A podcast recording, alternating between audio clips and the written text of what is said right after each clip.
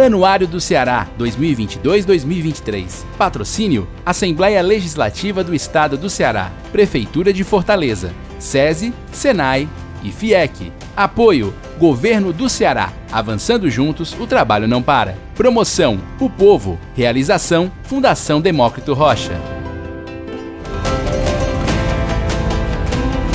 O setor do transporte rodoviário lida hoje com uma concorrência ilegal o Brasil assiste à entrada de aplicativos de ônibus rodoviários e eles dão sinal de indiferença ante os marcos regulatórios. A venda de passagens no Brasil, nesses apps, acontece a revelia de um modelo que pressupõe concorrência pública para as linhas e uma série de exigências para operar. E um dos líderes do setor no Brasil é o presidente da Associação Brasileira das Empresas de Transportes de Passageiros, a ABRAT, Paulo Porto Lima. Paulo, que também é o CEO da Expresso Guanabara, é uma das vozes mais respeitadas do setor no país. E ele participa desse episódio falando sobre esse momento do mercado e também sobre os planos específicos da Guanabara e ainda das empresas que compõem o grupo. A Guanabara tem empresas operando no transporte urbano de passageiros. Na pesquisa anual Datafolha Top of Mind, a propósito, a Guanabara foi novamente a líder absoluta na categoria Empresa de Ônibus, o podcast do Anuário já está no ar. Há 30 anos começou a operar a Expresso Guanabara. Foi criada em agosto de 1992 aqui em Fortaleza. É da lavra do empresário Jacó Barata, um paraense. Lá, em 1992, ele sucedeu a extinta Expresso de Luxo, Desde o começo, a Guanabara trabalha a comunicação como eixo de suas operações. Não por acaso, na pesquisa anual Datafolha Top of Mind, há 14 edições, a marca Guanabara vence na categoria Empresa de Ônibus. Na nova pesquisa anual Datafolha Top of Mind, Guanabara foi a marca mais lembrada por 13,4% dos entrevistados. Na classe AB, ainda mais, 23,4%. Aqui conosco, o CEO da Guanabara, Paulo Porto Lima, mais do que executivo da empresa, ele é um formulador de ideias sobre o setor. Ele é presidente da Associação Brasileira das Empresas de Transporte de Passageiros, a ABRAT. Paulo Porto, seja bem-vindo. Meu Fão José. Paulo, a primeira pergunta é sobre isso que eu falei na abertura, né? O setor lida com a concorrência nova e que é possível que alguém compare, que você usar seu argumento, compare com o Uber. Olha, os táxis reclamaram do Uber porque quebrou o monopólio que eles tinham. Dá para fazer essa analogia com ônibus? Acho que não, né? Não, absolutamente. É, já há uma decisão do Supremo, inclusive, Josélio, que o táxi é uma atividade pública, operado de forma privada, regulado pela prefeitura, que foi assim que o STF decidiu diferente do transporte público, uma atividade de caráter essencial, utilidade pública de caráter essencial obrigatoriamente regulada. Até porque temos diversas obrigações constitucionais de gratuidades legais, é, e em função dessas obrigações constitucionais e regras de, utilizar, de utilização do espaço público, então obrigatoriamente regulado. Então difere completamente da atividade do Uber a nossa atividade de transporte de passageiros coletivo. E o que fazer, então, para lidar com essa realidade em que, aparentemente, mesmo com ações sendo ganhas, mesmo com a opinião, ah, de certa forma, não vou dizer unânime, mas com opinião muito presente, muito pronunciada contra, você tem a, os apps operando? Isso tem revertido, José. São diversas decisões, né? deixou de ser novidade, né, a, a realidade é sempre mais forte que apenas o discurso. Então, alguns chegaram com muitos recursos de fundo de investimento, captados é, no exterior, e muitos recursos para publicidade, para propaganda enganosa, inclusive, que há diversas ações nesse sentido. Então, a realidade é outra. A qualidade de serviço é muito ruim. Não saem da rodoviária, saem de qualquer lugar que não há as condições necessárias, obrigatórias enquanto que as empresas regulares, com mais de 300 só no transporte rodoviário do país, essas empresas que fazem as ligações federais reguladas pela NTT, que são mais de 300, obrigatoriamente cumprem diversas regulações, né? Então, a qualidade do carro, a qualidade do motorista, a obrigatoriedade dos treinamentos, tudo checado pela agência. Então, está lidando principalmente com a segurança do usuário.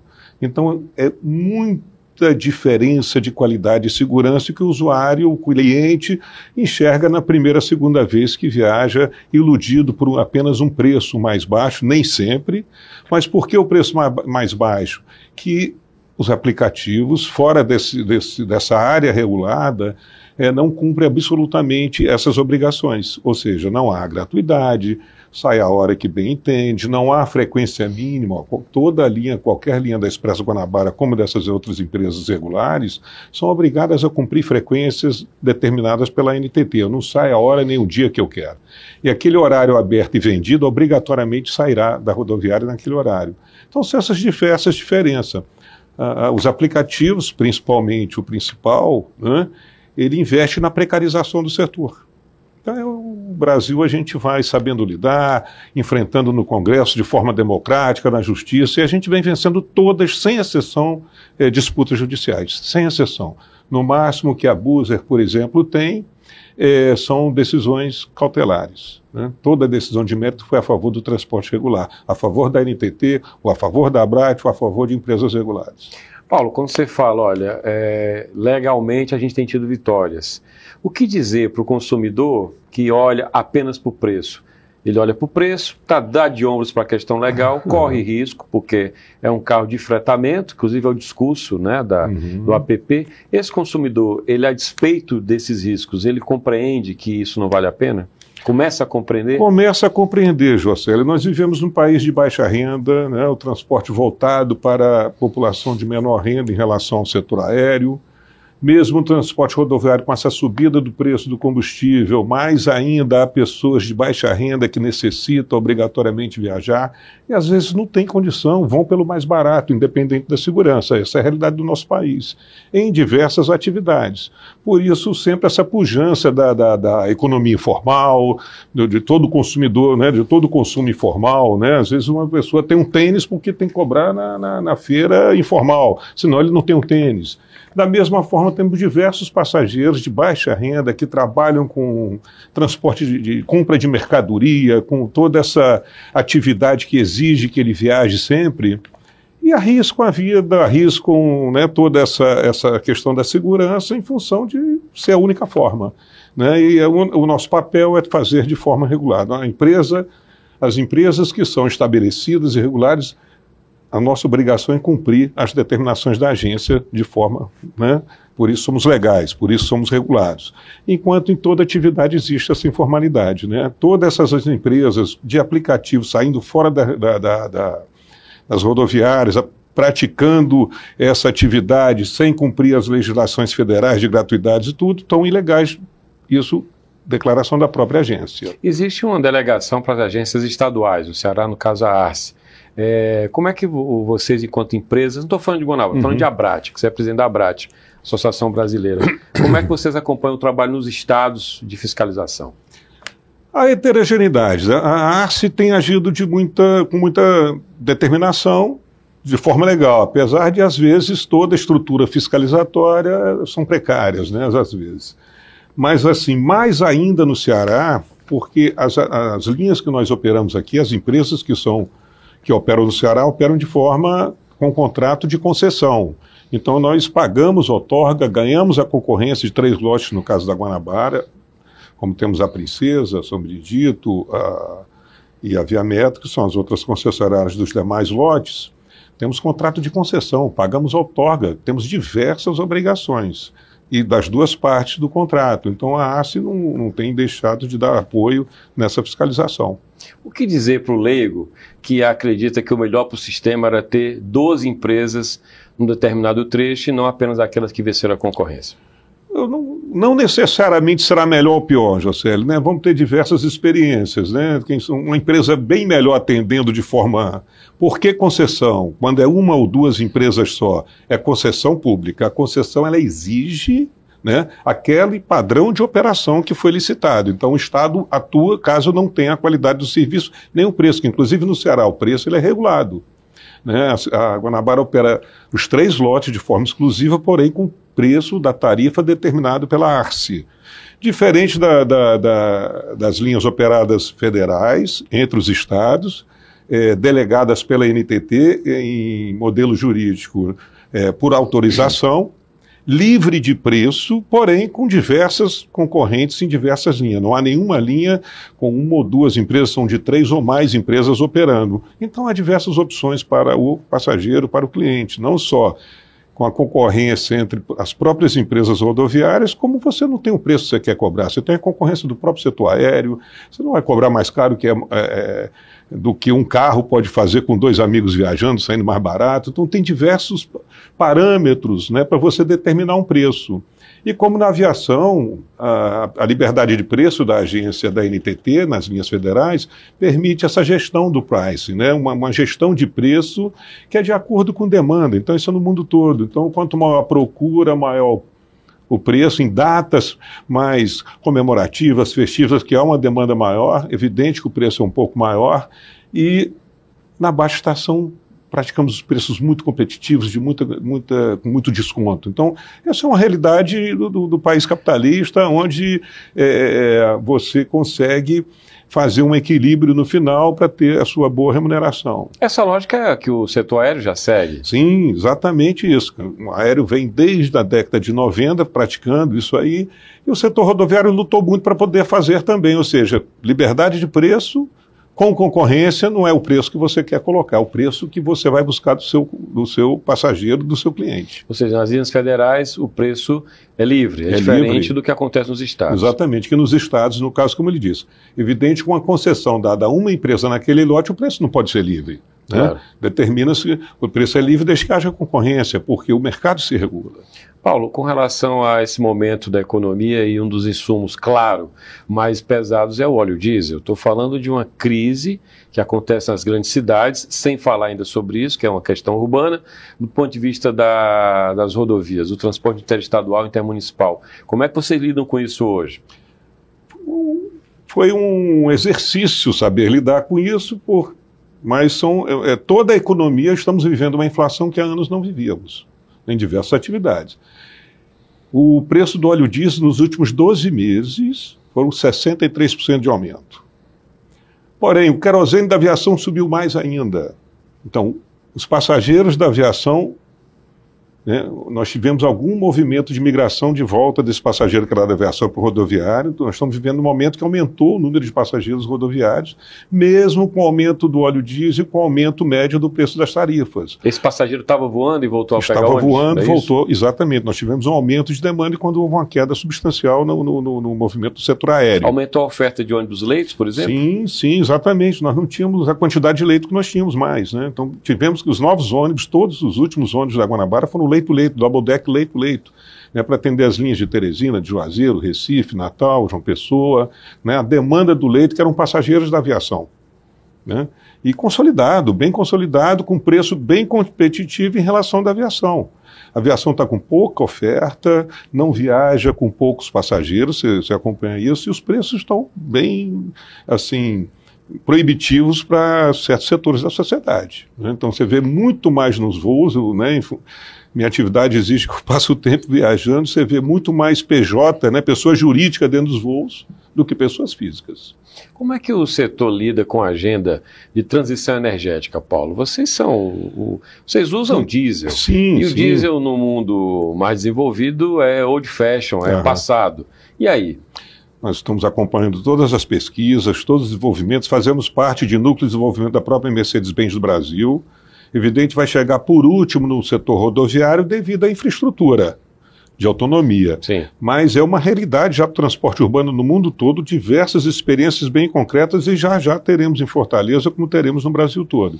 Nós temos ônibus elétricos rodando em São Paulo com bastante representatividade. Nós temos conversado bastante com os dois, três maiores players né, que estão chegando, dois da China e a própria Mercedes-Benz, com, com, bem adiantados projetos, uma, hoje já com uma realidade de autonomia, evidente que são preços ainda bem acima do, do, do, do ônibus a diesel, Né? Isso exige uma discussão governamental, de apoio, subsídios para o desenvolvimento dessa nova matriz energética que é reversível. Com relação ainda a essa transição energética, aí eu vou trazer um pouquinho para a questão urbana. Você falou, ó, tem cidade que já está usando ônibus elétrico.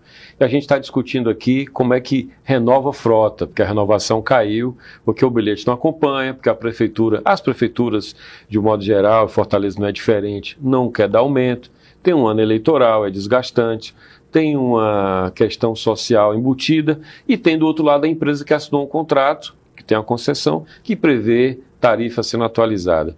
Aí a gente fala em, em ônibus elétrico quando a gente está discutindo o básico, que é ter ônibus na rua. Como é que essa agenda dialoga hoje? Difícil, José, é difícil assim, mas vamos colocar bem a realidade. Né? Nós vivemos no Brasil, Ceará, Fortaleza não é diferente dos demais estados, com raríssimas exceções. A visão sempre é política, política, voto, voto, voto, eleição seguinte. Transporte sempre foi uma referência, o transporte urbano sempre foi uma referência da boa gestão governamental urbana, principalmente. Né? Lida com toda a população diariamente. O passageiro sai de casa para ir trabalhar, ou passear, ou se ou, ou fazer sua atividade e volta diariamente. Isso, a, a nossa atividade em Fortaleza, há 30 anos, é a mais bem avaliada do serviço público, dos serviços Vocês públicos do município, isso, né? né? Sempre. Eu não tenho dos últimos 12 meses, tá. até porque no momento da eleição é, do Estado não, não temos essa, essa ferição. Né? Mas com certeza o serviço não é da qualidade que nós tínhamos há 10 anos atrás. Rigorosamente não é. Até porque a idade média dobrou. É quanto né? hoje, em média? 7,8 anos. Tá. Né? Então, no início do governo Roberto Cláudio, a idade média era 3 anos e meio. Então a frota dobrou de idade, né, por falta do cumprimento da, da, tarifa anualmente, de repor. Então sempre foi a visão política ante a visão técnica, sempre vai haver. Mas assim, houve um atraso que vamos demorar alguns anos para chegar à qualidade que nós tínhamos antes. Isso é uma pura realidade. Então vai ter que ter uma convicção do gestor público do município, né, para que para que retome essa essa essa essa visão né, de que a mobilidade da cidade ela é fundamental, ela é insumo de produção, ela faz parte do desenvolvimento da cidade. Não temos cidades com boa qualidade se não tivermos uma boa mobilidade. Né? E uh, acessível, evidente, hoje mudou, não é tarifa, hoje é subsídio no mundo todo. É? Há tempos a gente discute isso, a, a, a sociedade é que tem que pagar a, como paga a saúde pública, como paga a educação pública, tem que pagar o transporte público, é a sociedade, não é quem usa o ônibus. Né? Então iniciou-se esse processo, ainda no governo do Roberto Cláudio, agora com o atual prefeito Sarto, é, do subsídio, né? É, ao transporte para se manter essa tarifa hoje de R$ 3,90. Porém, a quem? Porque não foi repassado esse aumento do óleo diesel. Né? Ou seja, 60% a mais óleo diesel, que representa 40% do custo.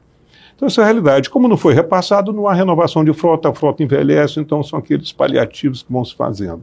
Né? Então, isso é uma preocupação. E é evidente que a maior visão do prefeito deveria estar envolvendo todo o setor, se atualizando com essa atividade no Brasil e no mundo todo, com a nova matriz energética, de começarmos o quanto antes a ter experiência da operação do ônibus elétrico, isso requer novas técnicas. Né? É, o chassi é parecido? É bem, bem, mas muito mais simples. Né? É. Isso é caro por causa da bateria, tá. né? mas um ônibus que tem 20% das peças que um ônibus a diesel tem.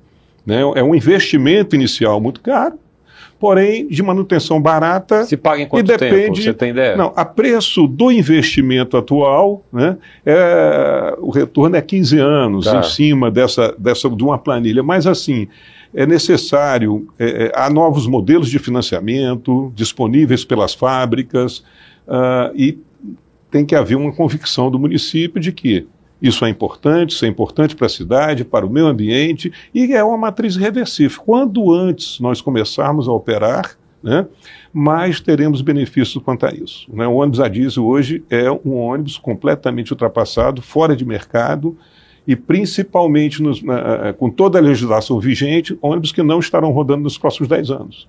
Né? Então isso é tem que haver uma, uma, uma consciência e uma convicção dessa nova matriz. Paulo, a classe média vai pegar ônibus ou ela vai ficar desejando metrô?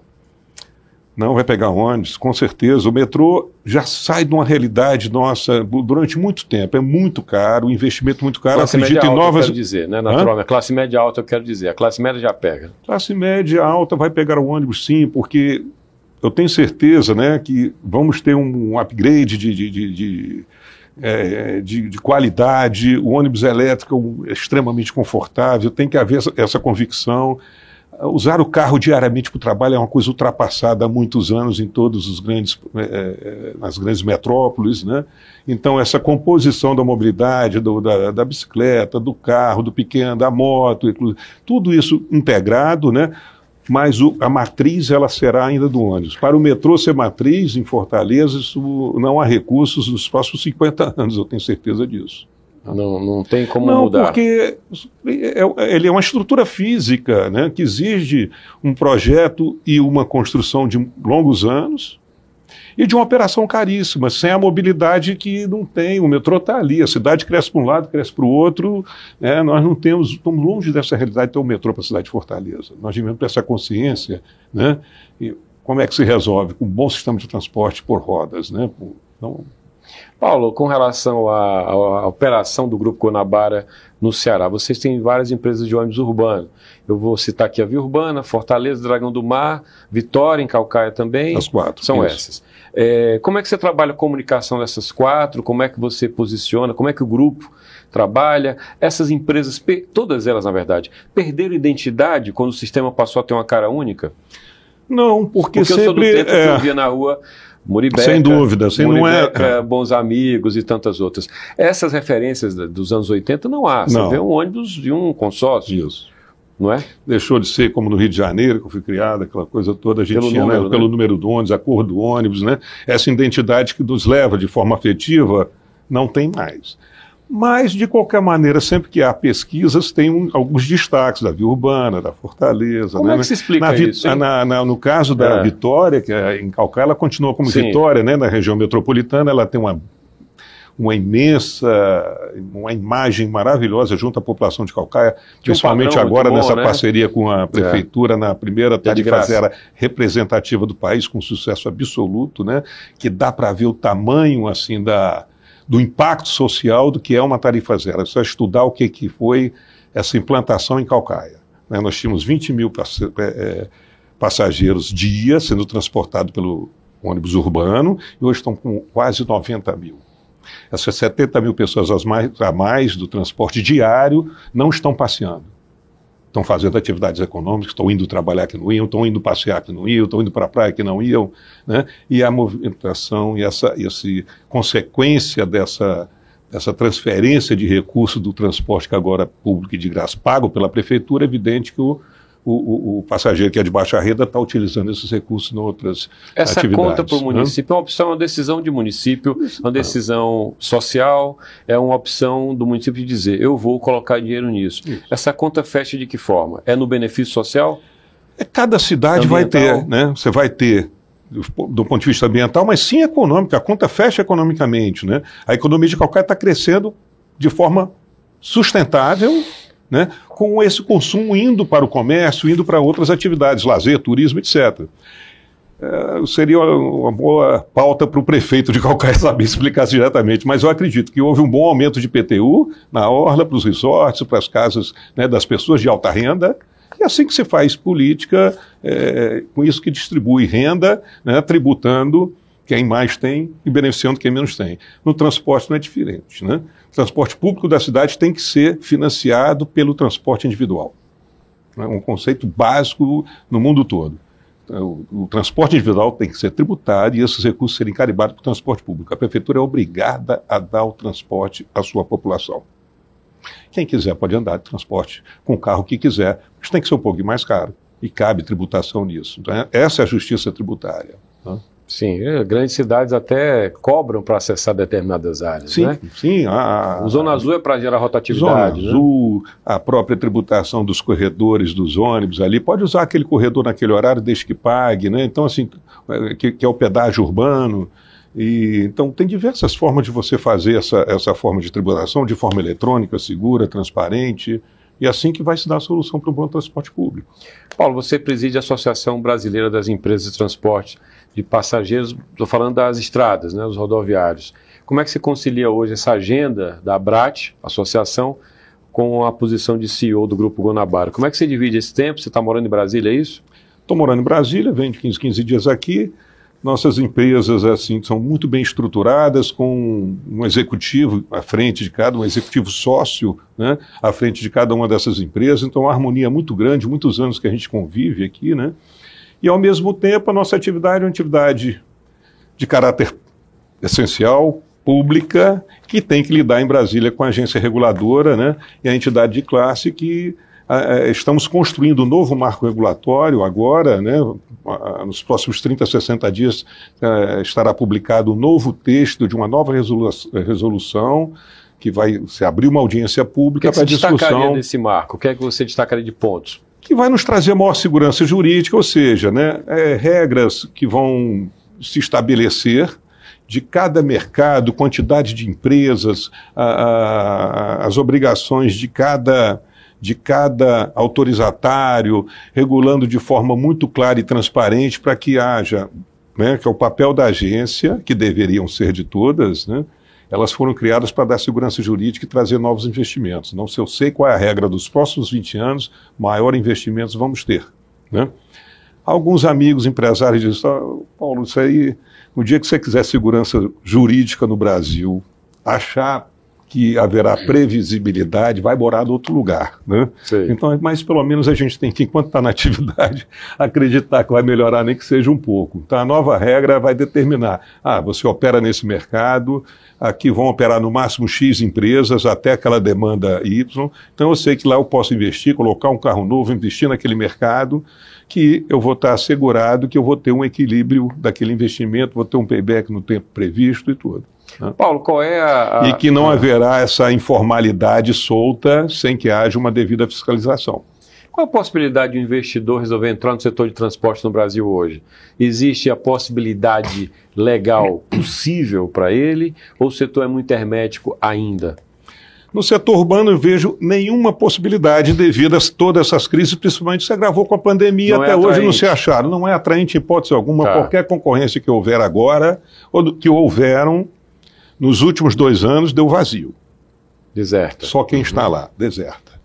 Porque não houve uma segurança jurídica é, para segurar aquele contrato que seja cumprido. Né? É. Então, muito judicializado, muito. Se perdeu a Idade Média, isso é perda de capital. Então, é uma atividade que não há a menor atratividade ao transporte urbano. E estamos, e estamos porque já estamos. Ah, okay. Estamos porque temos escala e acreditamos que nós somos um pouco melhores que os outros. E né? evasão? Tem gente saindo do setor? Ah, tem, quem tem, porque a evasão está se dando pelas recuperações judiciais ou falência. Né? Uhum. Né? Então, nós temos hoje duas empresas do sistema urbano em recuperação judicial. Né? Tivemos, desde a licitação, quatro empresas que saíram por falência, por, né?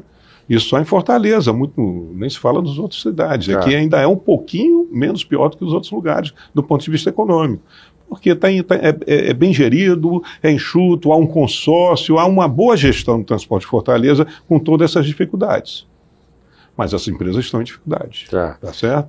Então, no setor rodoviário, não. O setor rodoviário é um setor mais competitivo, é como ele disse, você tem eh, liberdade tarifária, temos uma grande player mundial que está entrando no país, que é a Flixbus, que veio da Alemanha, uma, é um aplicativo que opera, oferece a governança, oferece a tecnologia às empresas regulares, se você queira um sistema de governança, e de ponta de venda, é a então, Flixbus. É um aplicativo que não se compara a Buzz. Não, não, é exatamente, que ela atua de forma legal, ou seja, ela oferece um pacote de, de, de governança, ali tem uma, um sistema de gestão de frota, tem um sistema de venda, uma tecnologia, um conhecimento, né, uma técnica para empresas pequenas que não têm escala para ter um sistema próprio. Então ela trabalha com diversas empresas oferecendo essa, esse suporte, um back-office bem interessante.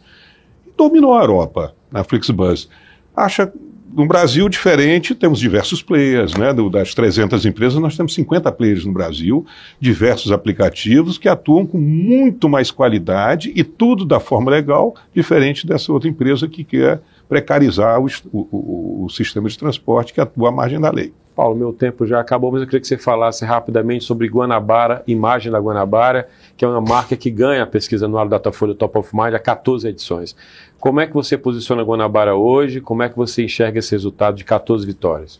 Mas foi uma alegria enorme, Josélio, porque são 30 anos que nós fazemos agora. Né? Uma empresa no Brasil fazer 30 anos já é uma grande vitória e a gente coloca isso na empresa, é um recomeço, né? Porque mais difícil é mantê-la, né? Você fazer é mais fácil do que mantê-la dentro do padrão que ela sempre foi avaliada por seus clientes, com uma grande parceria com a SG, com, com, com Bob Santos, sempre cuidando né, da gente, da, da marca, de, das nossas ações de balanço social, de, de, de manter uma qualidade, um diferencial. SG lá com a agência? Desde o início, é. desde o início conosco, uhum. né? E tivemos logo no início uma outra agência, duas, três, assim, mas assim, o Bob está 25 anos com a gente, tá. né? Então, e trabalhando na ponta mesmo com o passageiro, com todas as atividades. Agora no São João nós estamos na Paraíba, em Pernambuco, com diversos eventos, okay. patrocinando os eventos. E desde o início a gente aprendeu a ser parceiro, é Guanabara, o grupo, né, a empresa, ser parceiro dos grandes artistas cearenses, dos grandes esportistas cearenses, demos diversos apoios pela Lei Gereissati a todos esses grandes artistas que quando começaram nesse período, okay. ajudamos a vários nesses 30 anos e isso acho que ajudou a consolidar a nossa imagem inovadora. Ok, Paulo, muito obrigado. O podcast do Anuário fica por aqui. Você pode conferir o programa do Anuário em vídeo no canal FDR no YouTube. Também pode ler o anuário que você compra em bancas, livrarias e na sede do Povo, na Guanabi 282. Você pode acessar o anuário gratuitamente no site anuariodoceará.com.br. Nas redes sociais, o anuário está no Instagram, Anuário do Ceará, e também no Twitter, Anuário do CE ou Anuário Doce.